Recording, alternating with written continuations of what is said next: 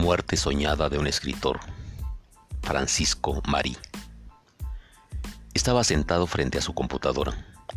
La luz de la pantalla le iluminaba a él y a toda la habitación convirtiéndolo en un blanco perfecto. No sabía por qué debía eliminarlo.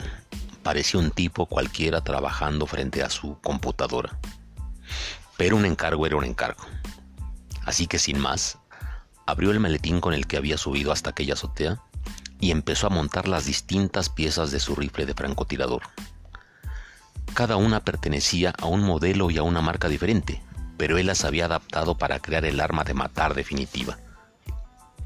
Su rifle era tan perfecto como único, como si tuviera todo el tiempo del mundo, hincó la rodilla en el suelo, apoyó su arma en el borde de la barandilla y situó su ojo derecho tras el teleobjetivo de precisión.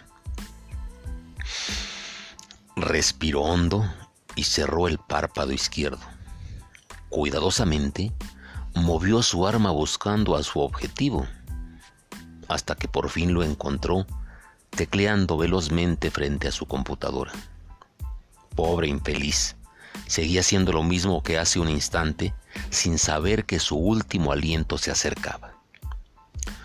Centró su objetivo, aguantó la respiración durante un segundo y apretó el gatillo.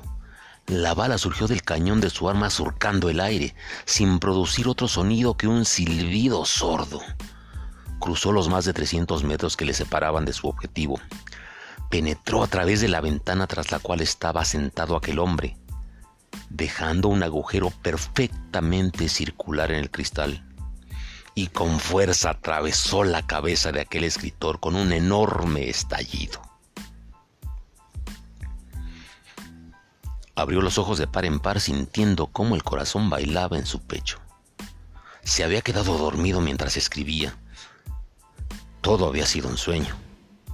Pero antes de volver al trabajo, no pudo evitar mirar hacia el edificio de enfrente para cerciorarse de que en su azotea no hubiera nadie.